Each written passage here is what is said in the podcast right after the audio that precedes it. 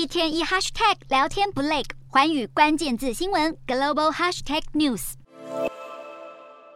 二零一八年四月，时任南韩总统文在寅与金正恩在板门店碰面，让紧绷的两韩关系破冰。双方握手的画面成为历史上重要一幕。在同年九月，两国签署平壤共同宣言，其中“九一九军事协议”就是这个宣言的附件。这份协议有以下几个重点：首先，双方必须在军事分界线附近停止陆海空演习等敌对行为，也要设置禁航区。第二点，双方要维持全天候的联系管道，避免冲突发生。必须要及时通报异常状况。再来是要将板门店共同警备区非军事化，例如撤出前敌观察哨等。再来是为了确保双方渔民捕鱼活动的安全，要建立联合巡逻机制。不过，除了这次无人机进犯，北韩在二零二二年多次炮击以及飞弹试射，早已经让这份协议形同失效。目前就看总统尹锡悦接下来是否终止协议的效力。另一方面，尹锡悦政府也传出。